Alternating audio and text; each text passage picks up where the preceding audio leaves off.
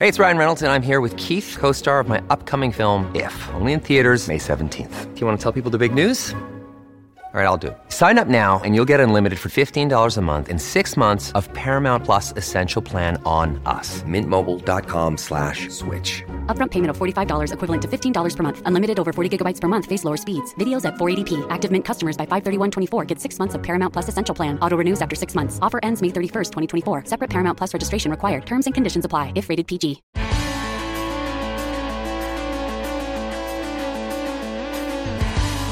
Pod Next. Istanbul, Constantinople, now it's Istanbul. Fala galera, estamos aqui para o episódio 154 do Podnex. Sou eu, JP, e fiquei com uma vontade danada de comer um prato no restaurante aqui que é o Doner Kebab. Salve ouvintes do Podnext, salve JP, aqui é Gustavo Rebelo e nessa semana que tá todo mundo discutindo, ah, se o, existe humor que não ofende, que isso, que aquilo, é, tem 18 horas de gravação do comitê de regulamentação aí dos bancos que foram à falência nos Estados Unidos, é um, é um show de comédia, viu? Recomendo. É, é um bonde de banqueiro chorando, ah faliu meu banco. Foi uma apresentação ou dica cultural? A gente acabou o programa, tu me deixou confuso agora aqui, Gustavo. É, pois é, porque a galera chorando, ah, é porque o meu banco faliu, o meu banco faliu, eu fui demitido, nem me deram meu pacote de demissão, sabe qual é? Aí o cara pergunta, ah, mas e o seu bônus? Ah, meu bônus pagaram. E quanto era o seu bônus? 5 milhões de dólares. Tá é, é daí pra baixo. É fantástico, fantástico. Beleza. Mas esse não é assunto de hoje, né, Gustavo? O assunto de hoje é outro e a gente tem um convidado especial para ele. Exatamente, JP. O assunto dessa semana não tem absolutamente nada com banco e dinheiro. Isso aí ficou no programa passado. A gente vai falar hoje de Turquia, do futuro desse país ou não, quem sabe. E para ajudar a gente nessa coisa, a gente trouxe o nosso o quê? especialista em Balcãs, em Cáucaso e tudo mais. Seja bem-vindo mais uma vez ao Podnext, Heitor Loureiro. Opa, não sei nem por que me chamaram de novo, que da última vez que eu tive aqui com a Tupá, numa retrospectiva passada, eu errei todas as previsões que eu fiz para aquele ano. Cara, eu tava pensando nisso no outro dia, cara, que você é. mandou uma, uma, uma, previsão que o, o Biden não ia terminar o ano como presidente uns dois anos atrás, não foi? Teve essa. Né? Mas o, aqui, para dar César o que é de César, a previsão do Gustavo sobre a, a crise das criptomoedas foi, né? Certeira. É, certeira. Né? Então, mas enfim, apesar disso, estou aqui de novo. Valeu pelo convite. Prometo tentar não fazer mais previsões. Não, esse ano eu falei, só queria ver quem que é governante realmente, quem é estadista de fato. E estamos vendo aí cada perrengue para cada país, rapaz. E a Turquia é só mais um, né? É isso aí. O programa de hoje vai rolar muito em, em cima de um estadista específico. Vamos para ele, Gustavo. É, será que é estadista, JP? Vamos nessa. Bora pro programa. No Podnext dessa semana, nossos hosts receberam o historiador Heitor Loureiro para um papo sobre o que muda ou não no futuro da Turquia com a provável reeleição de Erdogan. Demais destaques ficam por conta do prefeito de Nova York e a crise de imigrantes. No bizarro, a realidade do que está acontecendo em El Salvador. Enquanto que no meio ambiente temos a invasão das algas no México. Rapaz, parece coisa do monstro do pântano do Alan Moore. Tudo isso além, é claro, da agenda da semana e da dica cultural. Assinantes do Podnext Confidencial ainda poderão ter acesso a dados da diáspora turca. Tem Rohingya no follow-up. Tem uma bela desculpa para gastar com sushi no Good Vibes. E temos ainda um, dois, três Florida Man aprontando de montão. Fiquei com dó dos peixes do SeaWorld. E aí, bora pro programa?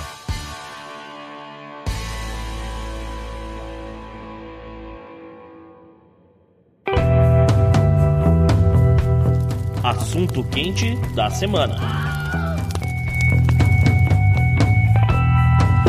De hoje é Turquia. E a gente está no meio aí do processo eleitoral, entre o primeiro e o segundo turno, um monte de, de coisas é, vem acontecendo, então é hora da gente dar uma paradinha e ir um pouco mais a fundo nesse assunto, né? A gente tocou nele na agenda há dois programas atrás, é hora da gente dar uma destrinchada maior por aqui. E, é, eu tava pensando aqui um negócio, cara, eu acho que o melhor sistema de eleição ou de passar o bastão de poder era do próprio Império Otomano. Se eu não estou enganado, você pode me corrigir aí, se eu não estou enganado, quando morria o, o chefe de Estado, né? É, eles vazavam notícia para todos os herdeiros e quem chegasse primeiro em Constantinopla levava, não é? Não, é quase isso. O sistema deles é um pouco o que a Arábia Saudita usa até hoje, né? O, o antigo sistema otomano, que é o sistema do Islã. Então a sucessão ela não passa de pai para filho, como nós estamos acostumados a aprender na Europa Ocidental. É, ela passa do, de homem mais velho para homem mais velho da família. Então era normal, né, quando um sultão assumia o trono em Constantinopla, ele mandasse prender né, todos os, os É. seus irmãos, né, ou tios, ou qualquer outro parente que pudesse fazer alguma conspiração palaciana e tirá-lo. Mas não tinha essa corrida? Quem é que chegasse lá primeiro levava? Não, é, mas é porque al- algumas dessas pessoas não viviam em Constantinopla, né? Exato. é. Então, quem tivesse ali pra assumir o trono, assumia, né? Enquanto isso, você não sabe se o cara, né, se o tio avô do, do primo do seu pai tá vindo lá de Bursa pra chegar em, em Constantinopla, né? Então você já assume, já se proclama o sultão e já faz todos os, os protocolos. Mas é isso, é, é um bom, bom sistema, né? Bom sistema. Só não é melhor do que o do, do Império Bizantino, né? Que quem matava o imperador virava imperador, porque Deus quis, né? Essa também é boa.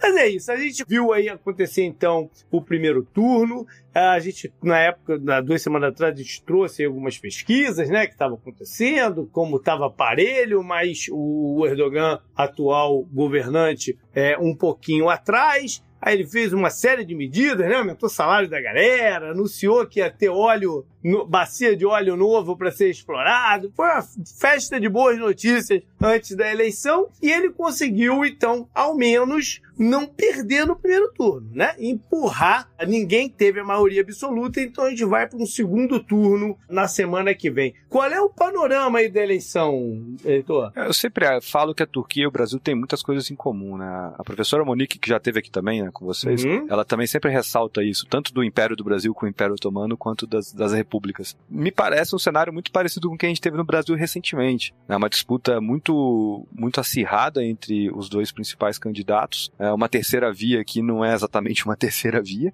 A oposição com algum aspecto de frente ampla e as pesquisas sem saber muito bem como medir Uhum. essa temperatura. E hoje a gente pode dizer com tranquilidade que as pesquisas erraram. Agora, eu falo isso também com uma ressalva, porque as pesquisas, como vocês devem ter passado aqui nos programas anteriores, indicavam que o Kerit Dar- Daroglu estava na frente do Erdogan Uhum. e quem sabe até possível de uma eleição no primeiro turno. É, só que tem uma questão, né? A- a- o clima de repressão e vigilância que o Erdogan instalou na Turquia a partir de 2016, principalmente, é, fez com que muita gente tivesse medo, né?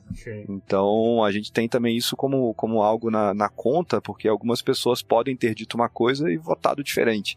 Né? 2016 foi quando o, o- rolou aquela eleição na prefeitura de Istambul, que o opositor ganhou e aí deu uma bulha danada? Não, 2016 foi a, o, o golpe frustrado que ele conseguiu Ah, tá. né, tá, fazer tá. aquela entrar ao Aham. vivo na CNN denunciar o golpe, as pessoas foram pra rua, né? É, Foi é, aquela tá. tentativa de golpe que muita gente na época especulou, né? Que era um false flag. Mas teve essa também, né? Quando o cara foi eleito lá em Istambul e tal, e aí ele mandou prender, o cara não assumiu, teve um monte de coisa aí. Foi o, Ekrem Imamoglu. O que aconteceu é que ele mandou refazer a eleição. Ele falou, ó, essa É. eleição aí não foi fraudada, faz de novo. E fizeram de novo e o, o Ekrem venceu de novo e assumiu. né? Tanto é que tanto o, o Ekrem Imamoglu, que é esse sujeito, prefeito de Istambul, quanto o atual prefeito de Ankara, né, capital da Turquia, Uhum. os dois são candidatos a vice-presidente na chapa do, do Kilit Daroglu. né? Então, ele- eles são os líderes carismáticos, né? Eles são a Sim. renovação da, da política da Turquia. Então, são eles que aparecem o tempo inteiro na TV, eles que fazem comício, eles que estavam durante a apuração dando updates. né? O Kilit Daroglu é uma espécie de, de nome de consenso entre os seis partidos que fizeram a, a aliança, né? Que tem esse caráter de frente ampla. É uma espécie de Biden, então ele, que era o nome de consenso aqui pra.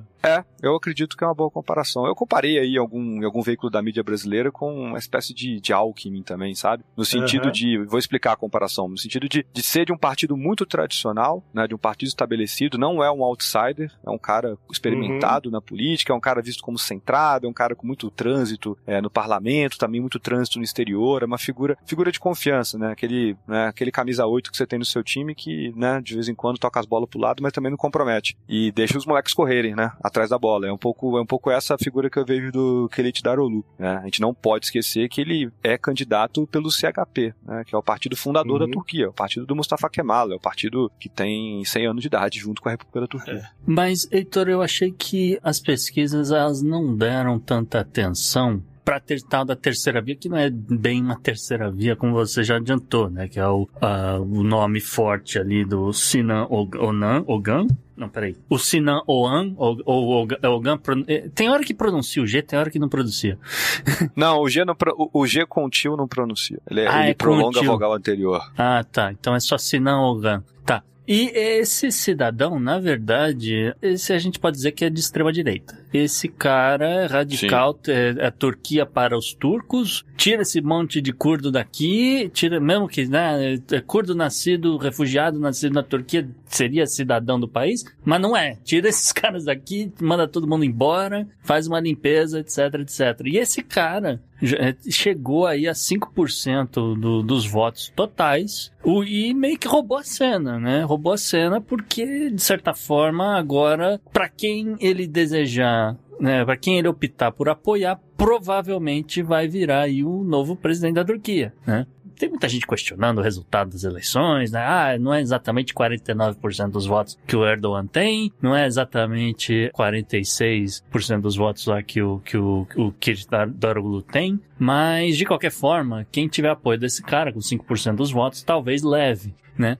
E eu achei que a galera meio que subestimou esse cara. Tem uma questão importante, eu até tive uma, uma pequena discordância com a Monique esses dias no Twitter, né? E eu discordo delas com sempre muita humildade, né? Porque ela é a pessoa que, que mais pois é. entende é. desse assunto no Brasil. Porque é o seguinte, dois dias antes da eleição, o Muharrem India desistiu. É, e esse Muharrem India era um candidato que corria na mesma raia do Khalid Darolu. Uhum. Só que ele desistiu já no momento que as cédulas já estavam impressas, né? Então no, o nome dele constava nas cédulas, ele recebeu até uma 2 ou 3% dos votos que foram considerados nulos. Mas uma parte do eleitorado dele votou no OAN. Mas assim, tem algumas questões importantes aí. Eu discordo um pouco de achar que ele é um kingmaker, sabe? Como uhum. alguns analistas têm dito. Porque os votos dele, eu não creio que vão pro Kılıçdaroğlu. E eu digo isso por quê? Porque por mais que a pauta econômica do OAN tenha divergências com a do Erdogan, a gente pode falar um pouco melhor da economia depois da Turquia, uhum. como você disse, eles são os fascistas, eles são a extrema-direita turca, os lobos cinzentos, são os caras que, que eu, eu, não diria nem que eles querem exterminar os curdos, eles, eles não querem que os curdos existam, né? Que, ou, ou, ou, você se turquifica, aceita a identidade turca, né? Os curdos, armênios, assírios, tantos outros, uhum. os, os, gregos, né? Ou, ou fora, né? Ou, e esses caras, eles não vão apoiar um candidato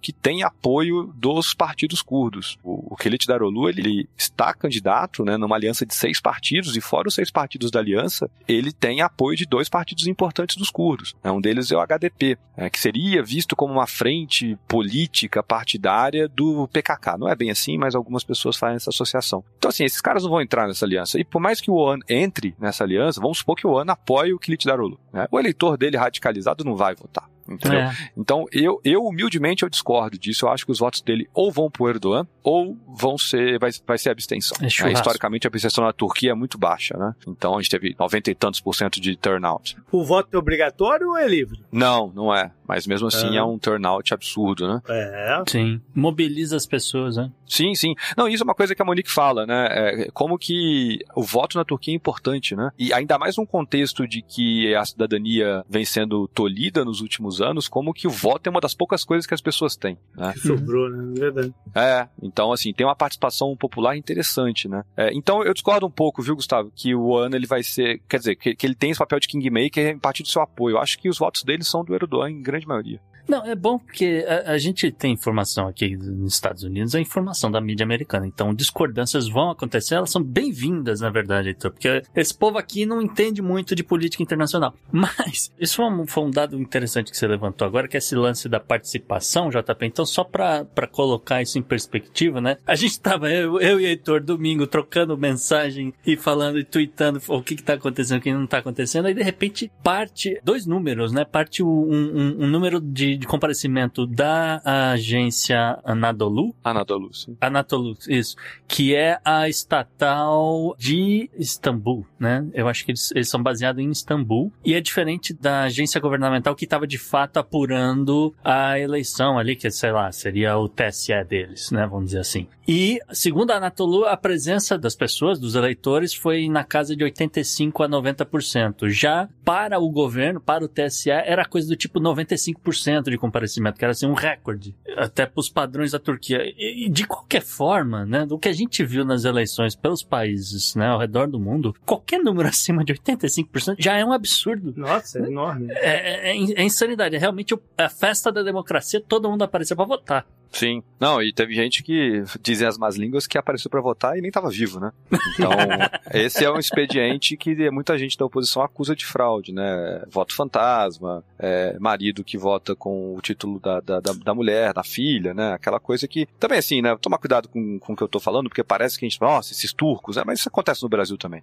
Sim. Né? Essa coisa de, de, de, né? Voto, voto fantasma, né? O pai da família que obriga todo mundo a votar no candidato dele, né? O patrão que obriga os funcionários a votar no candidato uhum. dele, né? A gente conhece isso bem aqui na, na, nossa quebrada. Então, mas, mas é isso, né? Agora, a Nadolu é suspeita, né? É difícil a gente conseguir Sim. acompanhar a eleição na Turquia e ter fonte confiável. A Nadolu tá no bolso do Erdogan, assim como a TRT, né? Então a gente ficava ali tentando pegar um pouco de tracking de partido, uhum. um pouco de agências independentes, para ver o que, que a gente conseguia monitorar. E também, essa divergência, viu, Gustavo, pode se dar também pelo fato de que o o, o AK, né, que é o partido do, do, do, Erdogan, ele impugnou uma série de urnas, né? Sim. Tem uma série de urnas em suspenso aí, uhum. é, não, não sei se elas foram liberadas, porque eles simplesmente sabiam que eram votos que vinham de redutos do CHP ou do Kilyat-Darolu. Mas e fazendo a matemática, ele seria o suficiente para mudar o, o, o, rumo aí da eleição, no ter o segundo turno? Então, ninguém sabe, né? Ninguém, ninguém sabe, sabe né? porque é, esses votos seriam rachados. Né? Então, talvez não, mas de qualquer forma, tinha uma coisa ali desse expediente para atrasar a apuração.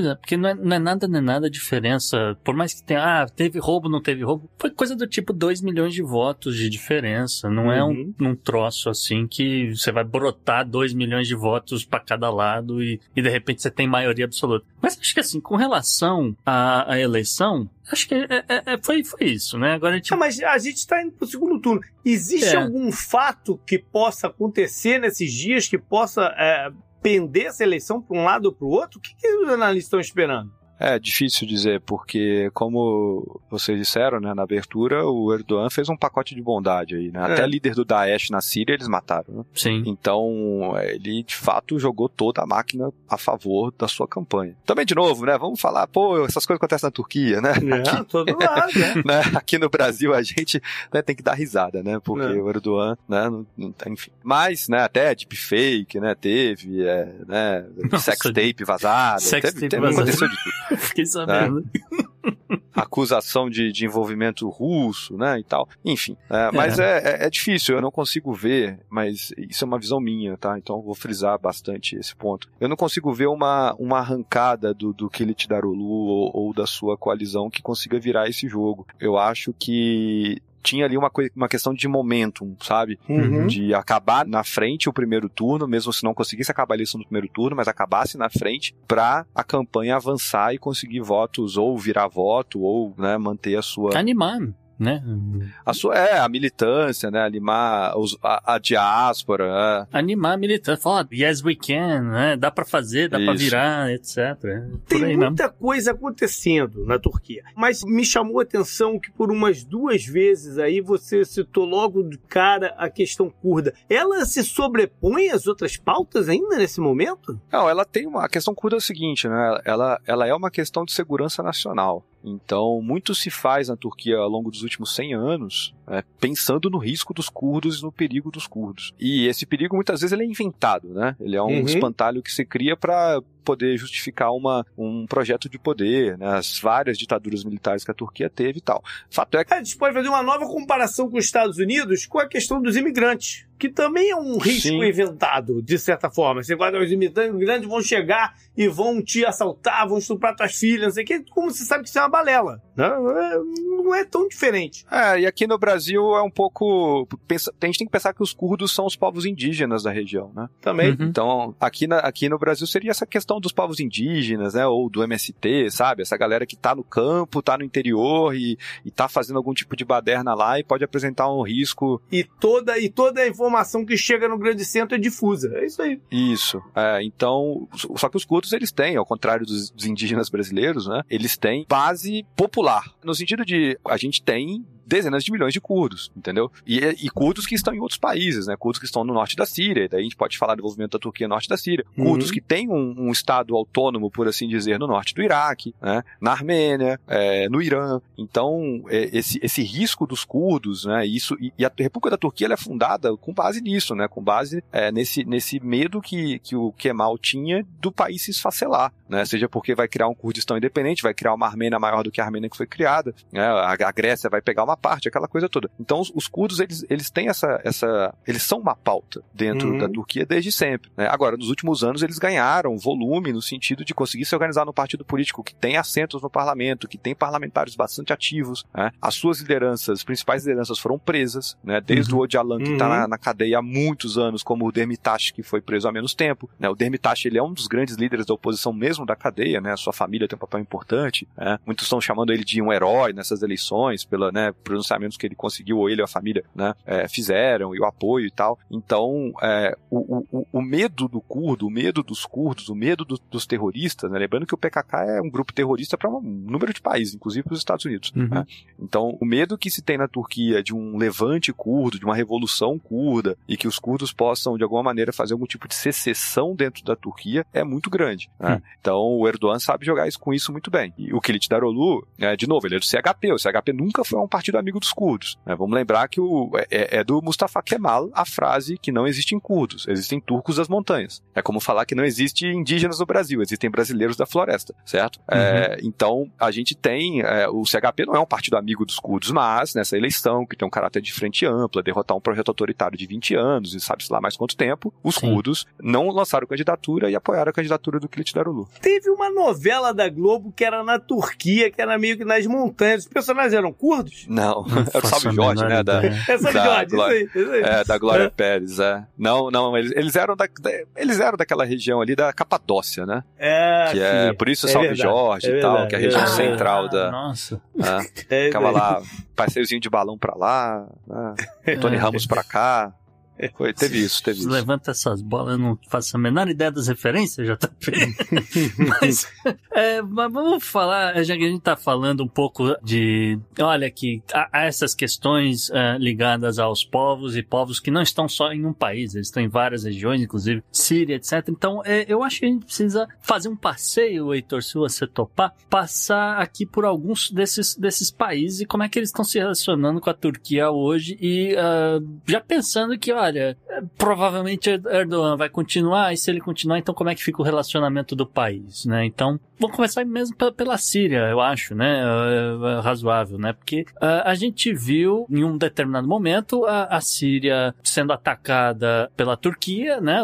Pelo lado dos rebeldes, e aí de repente teve uma mudança de ideia ou alguma coisa aconteceu que a gente não sabe exatamente o que, e de repente o governo Erdogan está apoiando Assad mais uma vez, né? Então, co- como é que tá esse relacionamento da Turquia com a Síria hoje? Não, eu acredito que o que o Erdogan tem feito é observar o, o tabuleiro hoje, né? As peças do tabuleiro hoje. E Uhum. gostando ou não do Assad, a gente tem que reconhecer que ele venceu a guerra da Síria. Então, o Erdogan, como você disse muito bem, né, ele, ele foi ativo na crítica ao Bashar al-Assad quando começaram as, as revoltas lá num distante ano de 2011. A Turquia operou em território, opera até hoje em território sírio. Né? A Turquia, o Erdogan, ignorou qualquer tipo de soberania nacional né, aproveitou do, do caos que estava dentro do, ter- do território sírio para entrar no norte da Síria, ocupar militarmente o norte da Síria, construir inclusive rodovias no norte da Síria, né, construir infraestrutura e fazer uma série de operação contra os curdos. Né, inclusive É. apoiando grupos radicais anti-Assad, né, mas que também flertavam ali com a franja do Daesh, né, do Estado Uhum. Islâmico, para não dizer que apoiava diretamente o Daesh. Tanto é que muitos desses, desses radicais sírios apoiados pela Turquia depois foram lutar contra os armênios no Azerbaijão,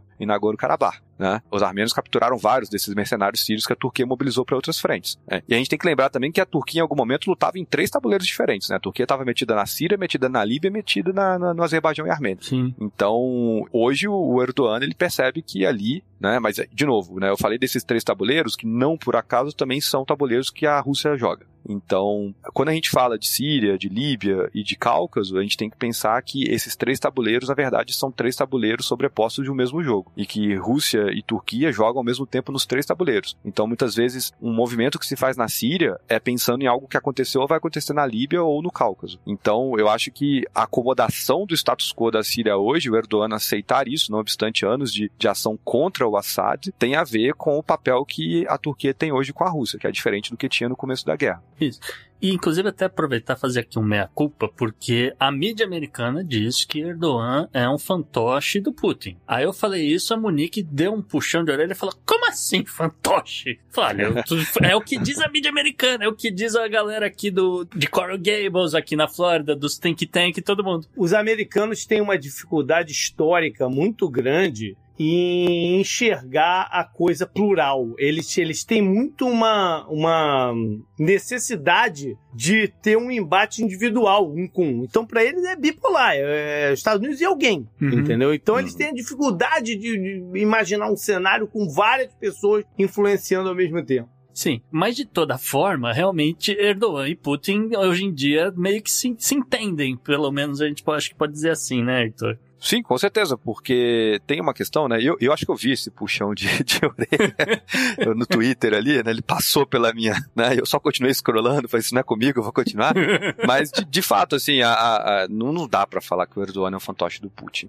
Não dá, porque né, e, e óbvio que eu não tô falando de você, tô falando da mídia americana. Porque, assim, a, a, a mídia americana espera o quê? Espera que a Turquia opere como um país da OTAN normal, sabe? Não é, a Turquia não é, sabe, um país do Báltico, entendeu? A Turquia é um player Uhum. importantíssimo no mundo, é um dos players mais importantes do mundo desde sempre, né? O Império Uhum. Otomano, né, barra Turquia, sempre foi, e aí sempre será um, um dos países mais importantes estrategicamente no, no, no- no mundo. Então, é, por mais que a Turquia seja um país da OTAN, por mais que a Turquia seja o segundo maior exército da OTAN, a Turquia tem sua agenda. tá? E se a OTAN estiver atrapalhando a agenda da Turquia, o Erdogan vai jogar a, a, a OTAN longe. né? Não digo oficialmente, né, mas do ponto de vista prático. Então, Uhum. é, Erdogan e, e Putin nunca foram best friends, nunca. Vou até aumentar aqui a minha, a minha, a minha aposta, né? Império Otomano e Império Russo, União Sim. Soviética e Turquia, Rússia e Turquia nunca foram amigos. Mas eles sempre preferem negociar um com o outro do que negociar com o Ocidente. né? Então, num- num- em vários momentos, os dois, né, essa coisa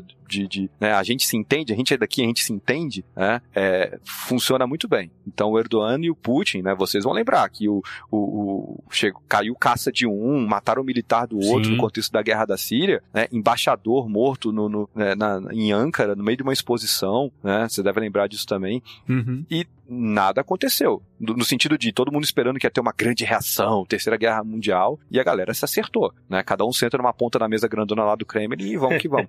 Então, assim, a Turquia hoje tem uma relação ok com a Rússia porque é de mútuo interesse. Uhum. É, a Turquia consegue se posicionar muito bem como mediador entre Ucrânia e Rússia. né? Lembrem-se que a Turquia foi o país que sentou os dois na mesa e falou: vamos resolver essa questão dos grãos aqui, porque tudo bem que vocês estão brigando, mas a galera tá, né? Inflação de alimentos e tal. A Turquia mediou ali aquilo que foi chamado de protocolos ou acordos do Mar Negro. É, se o navio não passa, eu não posso cobrar pedágio. Exatamente. É, Uhum. Exatamente. A Turquia é um dos países que lava hidrocarboneto russo para entrar na União Europeia como se Uhum. fosse turco, né? Ou azeri. É, A Turquia é o país que recebeu uma série de, de taikons russos e pessoas com dinheiro fugindo de, de sanção. A Turquia recebe historicamente é, muito russo. É, o que mais tem na Turquia é russo, de turista, né? E Eu vi esse número, Heitor. Acho que de todos os países que mandam acabam né, enviando turistas, os turistas vão visitar a Turquia, etc. É, a Rússia era o primeiro e era coisa do tipo 10% do, de todo o turismo é culpa de Moscou, entendeu? Era uma parada assim. Uhum.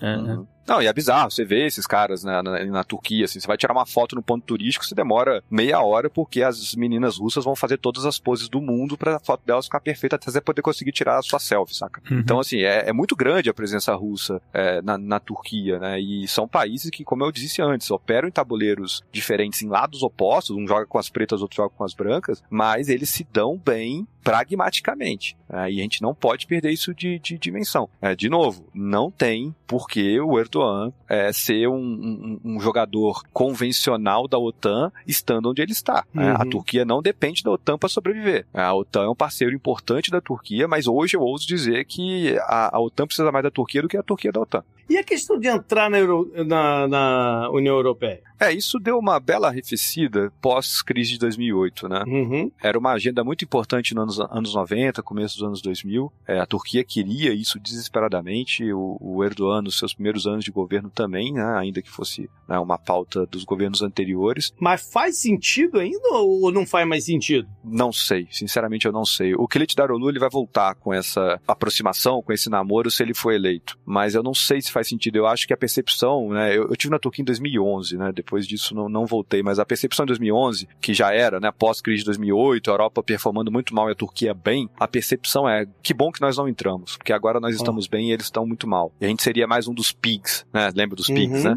né? É, a gente seria mais um desses pigs. E é isso, né? A Turquia, ela de fato navegou melhor do que muitos países da União Europeia naquela época. Eu acho que pode fazer sentido é, do ponto de vista de pensar a Turquia como um país né, moderno, um país. Mas eu acho que hoje tem outros parceiros que a Turquia é, valorizaria mais do que é, entrar na União Europeia. Eu acho que é isso. Ter uma, ter uma boa relação com a China, por exemplo, é fundamental. Fazer parte da construção da nova Rota da Seda. né? A Turquia conseguir se projetar como esse hub, essa ponte entre dois, três mundos. É, eu não sei se a entrada na Europeia valeria o preço para a Turquia hoje. Uhum. né? Eu acho que a Turquia ela tá já num- numa outra página dessa história. Eu entendo também, posso estar errado, mas o, o, o Kilit Darulu, ele também ele é, ele é um pouco mais próximo de Teherã também, né? Ou tô errado? Eu acho que ele é um cara que ele fala com muita gente que o Erdogan não fala mais. É, eu tenho essa sensação também. Eu não sei se muito próximo seria a-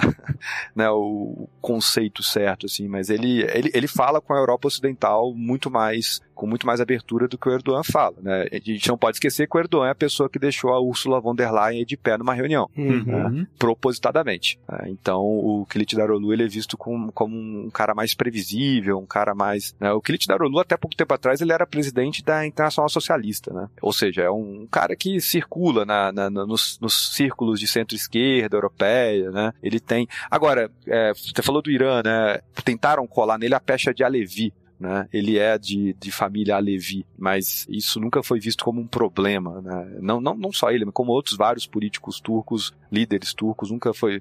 Acho que você vai precisar explicar o que, que é isso. Alevi é uma vertente do Islã que é aproximada ou, aparentada com, com o xiismo, né? Então, Ah, daí talvez essa relação que fazem, essa proximidade que fazem dele com o Irã. Mas eu acho que ele é um camarada que vai tentar abrir portas que o Erdogan fechou, né? Ou fechou porque quis fechar, ou fechou porque a situação assim o fez. É, mas eu não, não acho que ele seja um, um cara pró-Irã, sabe? Eu acho que isso é, acho que é um pouco demais. E, bom, aí quem mais de frente que tem? Aí tem os Balcãs, né? Tem o lado da Grécia e o lado do, do- dos Balcãs ali, né? Então, muda alguma coisa se continuar o Erdogan? Né? Porque tem, tem questões, eu sei que tem muita questão com relação à exploração de petróleo no Mediterrâneo. Mas, Sim, é, tem, tem questões uh, que são questões da Turquia. É, Eu, eu, minha opinião é que muda pouco, independentemente de quem assume. Por quê? Por exemplo, ninguém vai discutir saída da Turquia do norte do Chipre. né? uhum. Isso pode sair do ano, pode entrar Kilit Darolu, isso é uma questão que é, é da República da Turquia, né? Uma pauta, uma tradição de política da Turquia, isso vai, vai ser mantido. né? A questão de exploração de hidrocarboneto no mar Mediterrâneo, essa questão de mar territorial, né? E tudo que, que o Erdogan anda, andou pressionando com a Grécia, eu também acho que muda pouco. Eu acho que muda a qualidade do debate.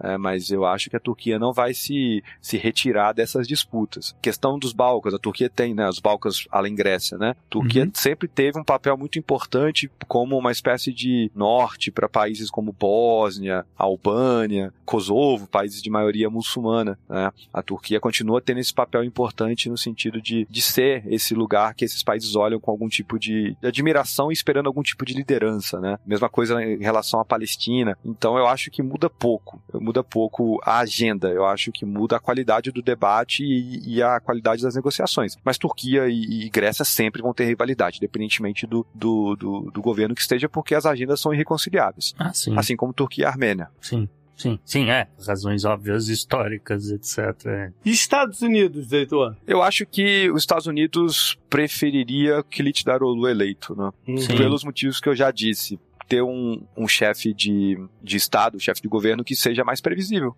né? Que você consiga conversar em termos mais duradouros. E isso independente de ser democrata ou republicano, viu, JP? Porque Não, sim. É, existe um azedume com o governo Erdogan por causa desse, desse negócio de ter comprado bateria antiaérea da- dos russos. Sim. Né? Ou, né, a Turquia fazendo parte lá dos F-35, da OTAN, tarará, tarará, pagou. Os Estados Unidos falou, eu não vou entregar meu negócio pra você testar a arma do inimigo. Porque vai que eles descobrem o que, que tá errado, conserta, não sei o quê, e vai que um dia a gente precisa enviar nosso equipamento pra lutar contra os russos, né? Não vai acontecer, não vou enviar meus caças. E vocês é que devolvam esse troço aí pros russos, façam qualquer coisa, mas não, não, né, azedou a coisa. Ficou o, a, Lo- a Lockheed aqui na Flórida pé da vida teve que mandar os, os jatos para outro lugar, etc. Ficou, né, ficou nessa coisa. Então, é o Erdogan com os Estados Unidos, eles não vão se bater, independente de quem tiver no poder. Pelo menos é, é esse é o entendimento também aqui da mídia americana. Mas, mas a relação não pode ficar no pé que tá.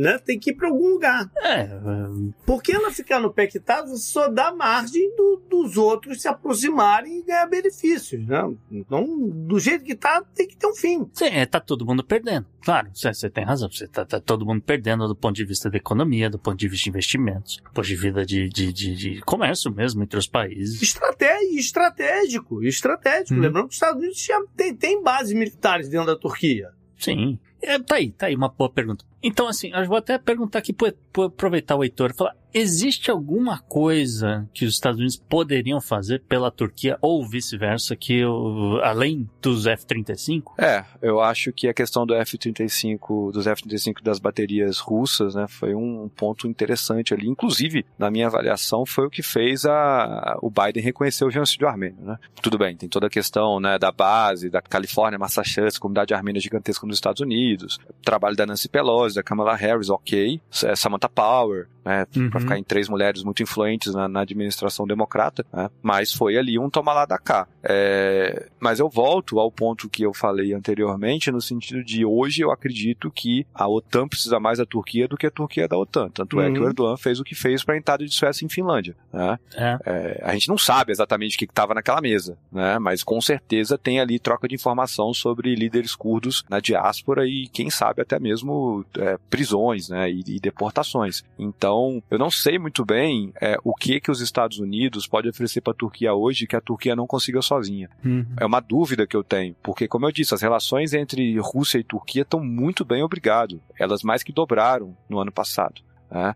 Então, em, em um momento que o mundo está sancionando a Rússia, a Turquia vai, peita as sanções, diz: Uhum. olha, isso para mim não é interessante, porque eu perco hidrocarboneto, perco turismo, perco divisas, e a Turquia aumentou o seu comércio, as relações comerciais com a Rússia. Então, eu concordo no sentido de algo vai ter que ser feito para essa relação voltar a ser confiável, né, entre Ankara e Washington. Uhum. E, e se isso acontecer, vai ser sobre isso, né, quem, quem vai chorar, o preço a ser pago vai ser por armênios, Ah, curdos, sim. Sim. a oposição ao, ao, ao Erdogan, ou enfim, ao Estado turco como tal. Mas eu tenho muita dificuldade de entender como isso vai acontecer, porque para isso acontecer, tem que mudar a peça na Turquia, tem que mudar a peça na Rússia, né, e também a, a situação na Ucrânia. Agora, eu também acho, eu posso estar equivocado na minha avaliação, e abro aqui para divergência com vocês, que até mesmo as bases militares dos Estados Unidos na Turquia hoje, elas perderam importância relativa. Com né? certeza. Elas eram muito importantes no contexto da, da guerra ao terror no Oriente Médio. né? Hoje, com, com esse eixo sendo alterado para a Europa do Leste, né? é, eu acho que a Turquia também aí perdeu um leverage que ela tinha em relação a 10, 20 anos atrás. Ainda que sejam bases importantes, com arsenal nuclear norte-americano, blá blá blá. É, a Itália está voltando a ter relevância. né? A gente tem falado bastante dessa coisa da aproximação de, de Washington com Roma, na verdade, e tem essa vertente militar também. Né? Mas então vamos lá para a área econômica, porque é, foi um grande assunto em relação à, Turquia em 2022, né? Como o barco estava afundando. Qual é a perspectiva nesse momento? Eles conseguiram dar uma nivelada no negócio, não? Eu acredito que, no contexto da guerra da, da Ucrânia, teve uma nova entrada de, de, de recursos e divisas na, na Turquia que deu uma certa melhorada na, na economia desse país, né? Inclusive, como eu disse, as relações comerciais com a Rússia aumentaram, né? E uma série de negociações envolvendo hidrocarbonetos também foram fechadas e, de fato, isso proporcionou uma melhora nos números da Turquia de maneira geral. Mas isso não chegou ainda, se é que vai chegar no, no cidadão né, no cidadão que é afetado por uma inflação de cerca de 80%. Uhum. Então, tem uma questão muito importante, e isso colou no Erdogan, que é a incapacidade, a incompetência dele de lidar com a economia, inclusive nomeando pessoas da família para cargos-chave da, da política econômica turca. É, e esse é um grande problema de governos autoritários, né, governos que se fecham para a sociedade civil, para o debate público, governos que cerceiam a liberdade de, de, de imprensa, a liberdade de informação, e que, portanto, não estão sujeitos à crítica e escrutínio público. Uhum. Então tomam decisões autoritárias, equivocadas, né, juvenis em algum caso, em alguns casos, e insistem nesse erro, nessa burrice, acreditando na sua, sei lá, iluminação e no seu projeto de poder. É meio louco assim, JP, porque o Erdogan, ele assume como primeiro-ministro ali por volta de 2002, mais ou menos 2003, eu me fugiu a data, e naquele exato momento os juros no, no, na Turquia estavam extremamente altos, estava ali 25, 26%. Então ele começa a adotar a política de baixar os juros a partir dali, né? Então vai gradualmente baixar ao mesmo tempo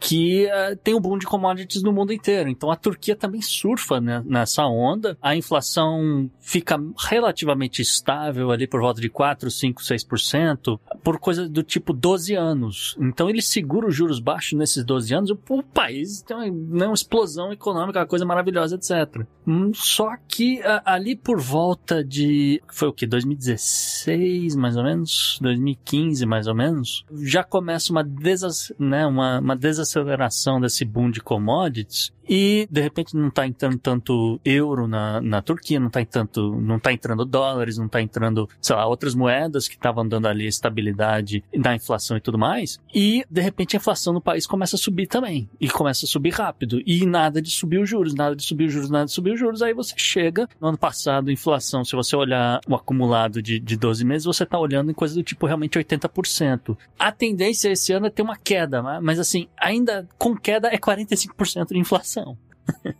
E, e, você não vê o aumento da renda do cidadão turco, que, né, que é, o, é o grande Sim. embate, o grande drama aqui da coisa. E, por exemplo, hum. o candidato da, da extrema-direita, o, o Ogan, ele é um dos caras que fala: olha, se vocês quiserem meu apoio, etc., aí no segundo turno, é, antes de sentar na mesa e negociar aí algum cargo público para mim e para uma galera aqui do meu partido, então eu quero ver um plano, né, de um lado, para resolver essa questão de refugiados, essa questão desses imigrantes curdos, mas eu também quero ver um plano econômico, né, porque a Turquia tem que voltar a crescer, tem que dar um, alguma estabilidade para a economia. E eu, pelo menos, eu, eu não sei o que, que o Erdogan vai fazer. Você sabe de alguma coisa, Heitor? Não, acho que nem ele sabe, na verdade, porque tem uma coisa também que a gente fala pouco, né? A gente sempre fala muito da base de apoio do Erdogan entre as camadas mais populares e, e religiosas, conservadoras, mas também tem uma base de apoio importante do Erdogan que é o agronegócio da, da Anatólia, né? Uhum. É, a Turquia é um país com uma economia,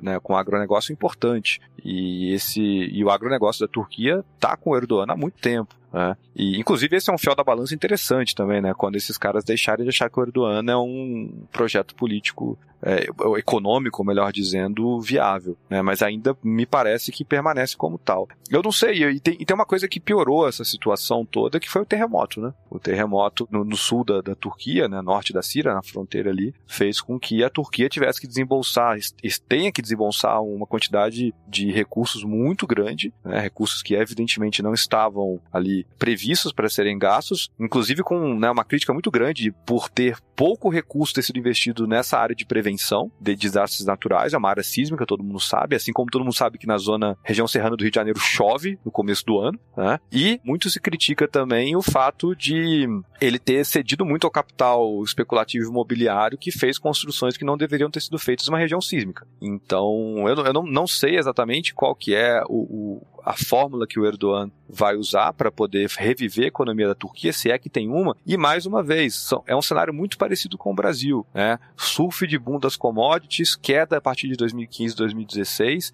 insatisfação de setores da sociedade, manifestações na rua. Né? 2013 teve no Brasil e teve na Turquia. Na Turquia era a Praça Taksim, né? Aqui não era pelos 20 centavos. Tentativas de, de golpes, né? Vou ficar aqui no tentativas de golpes, né? No, no Brasil e na Turquia, para não ser polêmico nesse tema. E aí a gente tem uma, uma diferença que é as consequências disso no Brasil e na Turquia, né?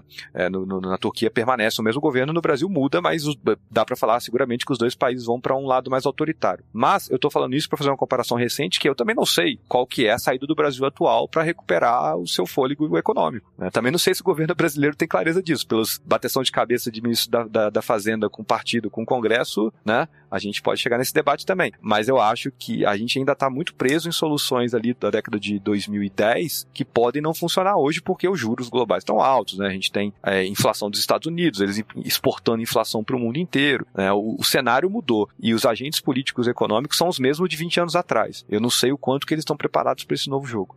Então, só para ilustrar essa questão aqui do agronegócio da Anatólia, que o o Heitor mencionou, né? Então, para as pessoas terem um pouco de noção, a Turquia é hoje um dos dez países, uns, da, vamos dizer, considerado aí um, um, um, os maiores produtores é, agrícolas do, do mundo, vamos dizer assim. A Turquia é o número um em avelã, é o número um em Damasco, claro, isso aí você já deve mais ou menos imaginar, que é uma coisa mais ligada a clima quente, etc. Mas uh, a Turquia virou um player importante na questão do trigo, na questão do açúcar de beterraba e algodão, tá? Esses três commodities têm puxado muito essa política agrícola da Anatólia. Só para ilustrar, só para mostrar. É legal mostrar essas diferenças. Algodão que em turco uhum. é pamuk. Daí Orhan Pamuk seria ah, Orhan algodão porque ele é de uma família do, do, do Cáucaso, né, de cor de pele muito branca. Né, então, daí que vem tá. o nome da família. Lembrando que a, no final do Império Otomano, começo da República da Turquia, as pessoas não tinham sobrenome, né? E aí o, o Mustafa Kemal, uma das suas medidas modernizadoras, foi obrigar todo mundo a ter sobrenome. Então a galera saiu inventando sobrenome. Olha aí. é. Um minuto cultura. Essa foi boa. Essa foi boa.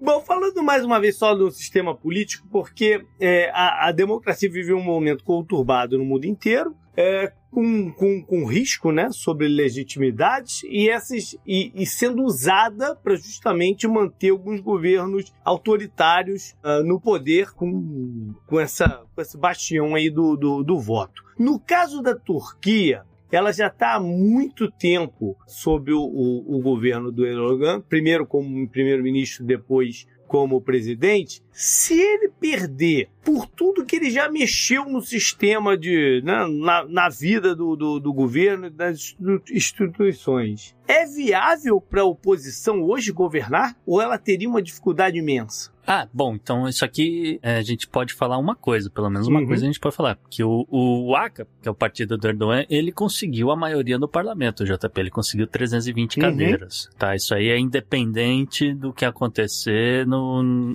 no, lado presidencial. É um dos motivos ainda que eu tô perguntando isso. E eu entendo, posso estar enganado, eu entendo que na eleição você vota para presidente, né? Então tinha aquela cédula de um metro parece um pergaminho. E você também tem uma outra célula de um metro, que é quando você vota na legenda, vamos dizer, eu voto no partido. E aí entendo eu que o partido envia o nome, os nomes das pessoas, os representantes, etc., para o parlamento. Então, se por um acaso acontecer uma virada que seria histórica realmente, e o Erdogan não virar presidente, acredito que ele poderia ser primeiro-ministro. É por aí, Heitor? Não, porque eles aboliram o cargo de primeiro-ministro. A última ah, reforma tá. já não tem mais esse sistema semipresidencialista. Né? Agora é parecido com o nosso. Tá, então tudo bem, tá, tudo bem. Não sabia que não existia esse negócio, mas é bom saber. Sim, mas a dificuldade não é tão menor assim, não. É, caso, é, não, caso a oposição vença, né? Se um outro partido já tem uma maioria independente do, do resultado da eleição, não tem muito o que fazer né, para você conseguir governar, né? Porque seria, sei lá, inconciliável. A não ser que eles tenham aquela coisa de Israel de, de você conseguir fazer algum, alguns nomes mudarem de, de cadeira, mas eu não, eu não sei se funciona desse jeito. Tem que ter aquela coisa, ah, falta um cara, traz ele pro Likud, entendeu? É, mas é, de novo, é uma situação parecida com a nossa aqui no Brasil. Tá. Mais uma semelhança, né? Sim, o- os americanos têm a midterm, né? Que é a hora que o eleitor Uhum. pode decidir se ele vai dar pro presidente maioria ou tirar a maioria, ou enfim, né? É, A gente no Brasil não tem, a gente faz eleição geral também, presidencial e parlamentar, o que é uma droga, porque, salvo engano, nunca aconteceu na história republicana brasileira da gente ter presidente com maioria no Congresso sem precisar fazer negociação com o parlamento. né? O que vai acontecer é a mesma coisa. O, o, se o Kilit Darolu vence, ele vai ter que negociar com uma parte do, do, do Acre. Sim, mas e, e além do parlamento, a questão do, do- do- de como é que está remontada ah, ah, o judiciário, o que, que, que outras instituições importantes estão na mão do Erdogan, qual, qual seria o grau de dificuldade de governar a Turquia em relação a esses outros países que a gente falou? Não, hoje a Turquia é o país que não tem divisão de três poderes. Tem um poder megacéfalo, que é o executivo, leia-se Erdogan. O judiciário está no bolso, está muito mais no bolso ainda após 2016, né, após o expurgo que teve é, Uhum. após a tentativa de golpe. O legislativo ele tem né, teve uma série de deputados que foram é, caçados, presos. Alguns da oposição são mantidos lá, como o Garo Paylan, que é um deputado de origem armênia do HDP, meio que para dizer que né, tem aqui o, o contraditório. Uhum. É, esse seria um desafio, né? O desafio é a Turquia, desde que foi criada a República da Turquia e, e é criada a, a Grande Assembleia Nacional, que é o Parlamento Turco, essa Grande Assembleia Nacional é o lugar do povo turco. né? E, e- e isso, é, dali saiu o primeiro-ministro e isso acabou em 2017. né? Ou Tá. seja, eram 98 anos de parlamentarismo na Turquia que acabou em 2017, na centralização de poder do Erdogan, pós tentativa de golpe, né, em 2016. Então, o desafio principal da oposição se vencer é reconstruir as instituições democráticas da Turquia. né. Se o Erdogan vence, a gente continua com o processo de, de, de centralização de poder nas mãos dele. né, né. Mas também, de novo, tá aqui falando o cara que achava que o Biden não ia completar o mandato naquele ano. Então, é, vou parar com a futurologia por aqui, porque né, não sou É. bom com isso. Não, a gente fala de Biden outro dia. Mas uma, uma última pergunta, JP, uma última pergunta aqui pra lá. Existe impeachment na Turquia? Ah, Em tese, sim. Mas, né?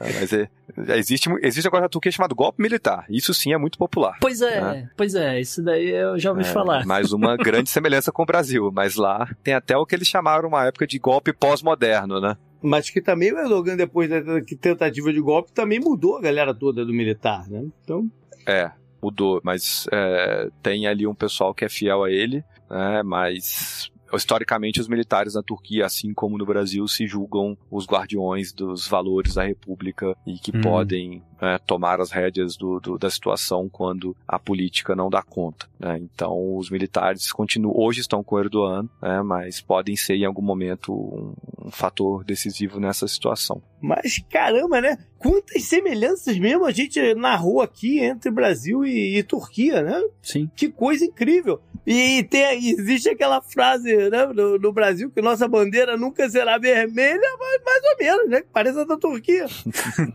É, mas isso a Monique sempre destaca também muito bem, né? Essas semelhanças históricas e culturais e, e tudo mais. Sim. E, e aí, bom, e aí a gente chega né, no dia 28, a galera olha pra economia, não tem muita perspectiva de, de mudança, de melhora, hum, salve alguma coisa grande acontecer aí na frente. Olha pro resto e, e fala, ah, eu vou então manter o que tá acontecendo porque eu tô feliz com isso. É, é por aí que, eu, que a galera do interior pensa? É, porque a galera também tem uma questão das pautas de costume, né? O Erdogan, ele conseguiu é, lidar muito bem, e aí tem toda aquela questão do neo-otomanismo, da revalorização do Islã, né? Da Turquia deixar de ser um país, ou, ou melhor, né? poder ali fazer algumas quebras naquela laicidade da República da Turquia. É, o símbolo maior disso é a, a reconversão de Hagia Sofia em Mesquita. Sim. né? Ah, Foi sim. uma grande polêmica de uns três anos atrás, Sim. né? Sim. É, é bastante simbólico isso. É, simbolicamente É. pega muito bem, né? Um presidente que está preocupado com a família, com a moral, com os bons costumes, com os valores. E, e tem aquilo, a gente, a gente também conhece isso muito bem por aqui, né? Como que as questões econômicas, muitas vezes, para a população mais simples, não é vista como é, culpa do presidente, né? Vai, Uhum. consegue se atribuir a culpa a isso a vários outros fatores. Coloca no STF, coloca no parlamento, coloca no, né, na corrupção de alguma estatal, né? E o presidente não é culpado por isso. Então, tem aí essa questão que ainda me parece que, por mais que as pessoas estejam sofrendo, né, com a inflação, com o desemprego, com uma série de, de números econômicos, elas ainda podem ah, dar mais um mandato por Erdogan e ele completar aí seus seus 26 anos de, de poder. Legal. Pra fechar, Heitor, você curte o café turco? Você quer acabar com a minha, com a minha moral na comunidade armênia, se eu falar isso. Mas o- a questão é a seguinte, é, a- o café turco, o café armênio, o café grego, eles são muito parecidos, né? Só muda a denominação geográfica. Mas eu curto, eu curto. Faço em casa com alguma frequência aqui o café sem coar, né? Naquele jazz van, naquele bulizinho típico, né? Faço Ah. bastante. Só não sei ler a sorte, viu? Nem o futuro, como vocês sabem. É, isso que eu ia perguntar, mas você não lê a sorte no futuro, né? Porque você tá lendo, tá dando tudo errado, vou falar a verdade. Ou eu li bem a sorte do Biden, né? Porque ele tá aí, firme e forte. Up next.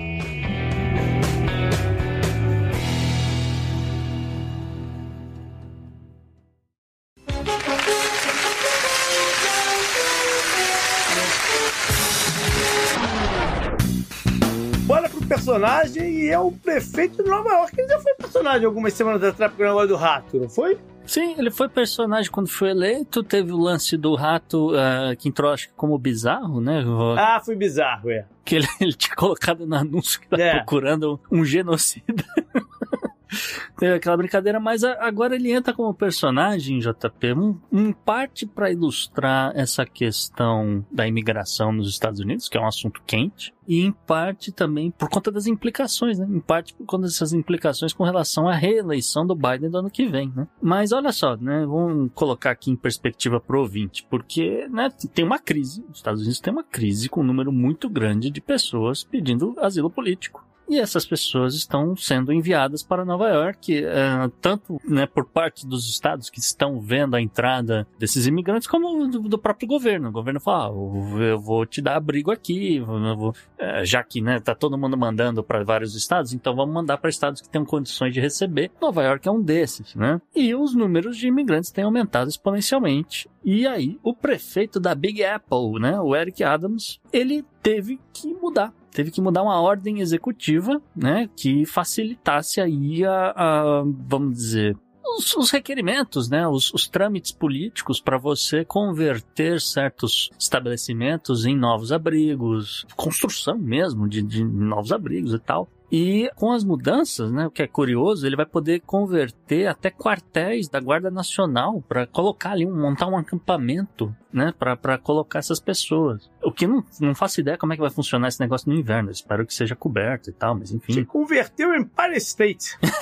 seria também fantástico. É, não sei se ele tem poder para isso, mas seria de certa forma fantástico. Mas assim, ele, ele né, tem tá conversando com investidores, tá conversando com a galera de real estate, buscando aí formas de construir esses abrigos aí sem ter que aumentar contribuições, sem precisar fazer audiência pública, porque você tem que ser ágil, né? Tem uma cacetada de gente entrando. E por uma cacetada de gente entrando, a gente tá falando de 65 mil imigrantes que já chegaram em Nova York esse ano. E a previsão para este fim de semana agora, no, no final de maio, eles estão falando de pelo menos mais 15 ônibus lotados, né? Então, quase aí mais mil pessoas chegando só no fim de semana, né? E é aquela coisa, né? O imigrante chega, uma parte vai ficar ali de fato em Nova York, uma parte vai se dispersar, vai para outros estados, enfim, vai fazer o que quiser também. O prefeito, né, também, ele, ele não, não, não faz essa coisa só no, na caneta, vamos dizer assim. Ele também tem uma parte política, né? As pessoas perguntam, né?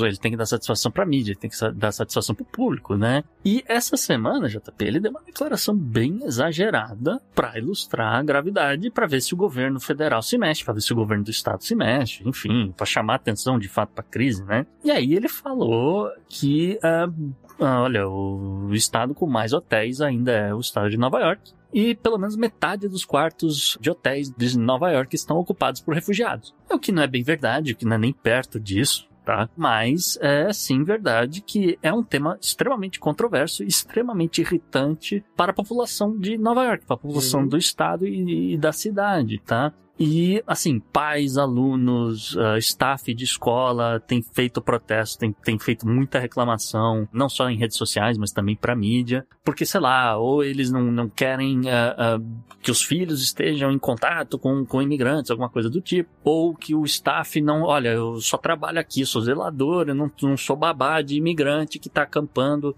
que vocês colocaram aqui no ginásio de esporte dessa escola, assim por diante, tá? Mas Nova York já converteu pelo menos 20 desses ginásios de escolas públicas em abrigos temporários, tá? Então não é uma coisa assim pequena tá? É, é, muita coisa acontecendo. a governadora, a Kathy Hochul, disse que está tentando também convencer aí executivos, empresários de, de outras municipalidades aí de, de alguma forma encontrar um espaço, algum lugar um, que eles possam alugar ou possam construir algum abrigo temporário, etc, para colocar essas pessoas ao mesmo tempo que tanto o prefeito quanto o governador estão cobrando de Washington, né? E aí, fontes federais né? Isso que tem sido interessante, muita coisa de bastidor com relação ao orçamento de 2024 que tá aí para votar, né? Tem todo o papo de que uh, talvez os Estados Unidos decalote no mês que vem, né? não sabemos, mas existe ali um pedido de pelo menos 400 milhões de dólares apenas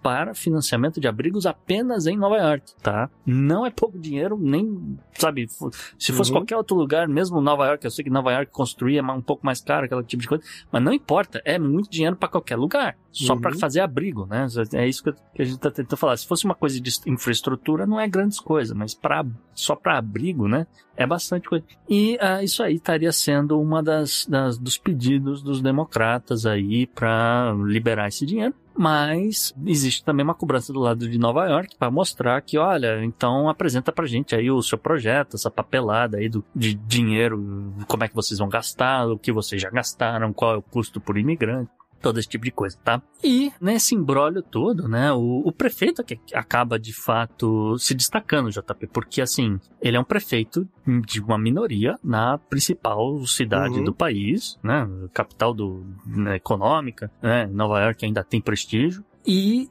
essa semana eles azedou de vez o caldo com a Casa Branca, tá? A ponto do prefeito ficar sabendo pela imprensa que ele foi removido do Conselho Consultivo de Campanha de Reeleição do governo Biden. Caraca. O, que, que você pensa aí sobre essa sua saída do Conselho? Fala, peraí, eu, fui, eu saí do Conselho? Eu não sabia. Né? Foi aquela coisa.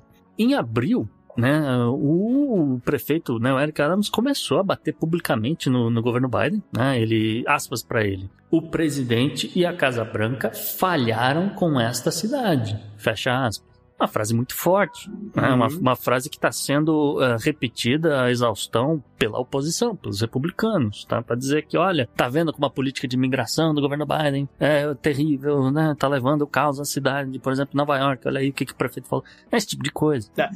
Eu acho que o tema, a pauta imigração, vai ser fortíssima na eleição do ano que vem. Eu tenho certeza. Uhum. Não, eu tenho, eu tenho, absolutamente certeza. Tanto do lado democrata quanto do Sim, lado republicano, como, como, lidar com essas pessoas e assim por diante. Alguma coisa tem que acontecer de fato, porque é muita gente, tá? E, enfim, eu, eh, resumindo aqui a coisa, provavelmente pro ano que vem ou daqui para frente, alguma coisa vai ter que acontecer aí para acalmar aí os ânimos, porque seria muito importante pro Biden que o Eric Adams estivesse subindo no, nos palcos, nos comícios, na, na, durante a campanha, para mostrar que, olha, representação uh, de minorias, etc. Tem lugar aqui no governo Biden, tereré, tereré, e, e isso, é, a ótica disso, né, é, é muito importante e é, e é importante para a chefe de campanha do, da, dessa reeleição do Biden, que é com quem o, o, o Eric Adams tem de fato brigado. Ele não está brigado com o presidente em si, ele está brigando com a, com a galera da campanha. Tá? Só queria deixar isso claro. Mas enfim, a ver aí como é que vai ficar essa essa relação do prefeito de Nova York com o governo federal já. Up next. Up next.